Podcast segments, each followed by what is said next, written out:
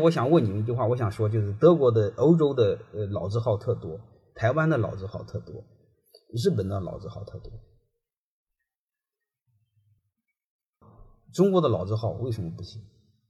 中国的老字号也有几个，全 东 狗 去一次不会去第二次，包子能卖三十八块钱一个，啊，真是狗都不吃。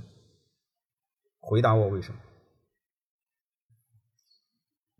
我想说一句话：第一，他们的老字号基本上没换人，我们的老字号换人了，没问题吧？这是第一点。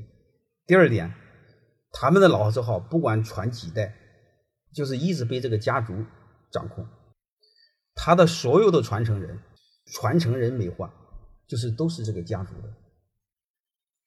他们这个家族接了这个老字号之后呢，他们只有一个任务，就是祖宗的基业不能坏在我的手里，挣不挣钱不重要，我让他传给下一代重要。你比如我再给你们讲一个，去年我带一帮学生去日本，松下的前中国总裁做的导游，所以去的都是最好的地儿。去的就是日本人、日本本地人在一起吃饭那个好地儿。我们去国外旅游，你会发现去的是什么地儿呢？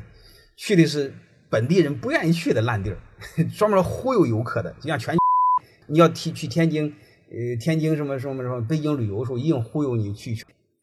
我们经常旅游去吃那地方，本地人是不去的。他去做导游，他的身份在那放，找的都是当地人都找不着的好地儿，找到了一个私家的园林。里边有一个做高级寿司的，嗯，还有日本的那个歌妓给我们唱歌，然后我和他比赛喝酒还输了，因为他那个做那个游戏你玩不过他们，他们受过专业训练的，这个印象都不深刻。然后我就和那个松下的那个总裁哈叫木原哲，不和他聊聊，这个印象让我特深刻。他说这个院子就是一个私人的，他说这个房子呢租给这个开饭店的人呢，他的目的是干什么呢？就是这个家族想用主房子的租金来换什么？换他们来打理这个院子。我不知道大家能听明白的意思没有？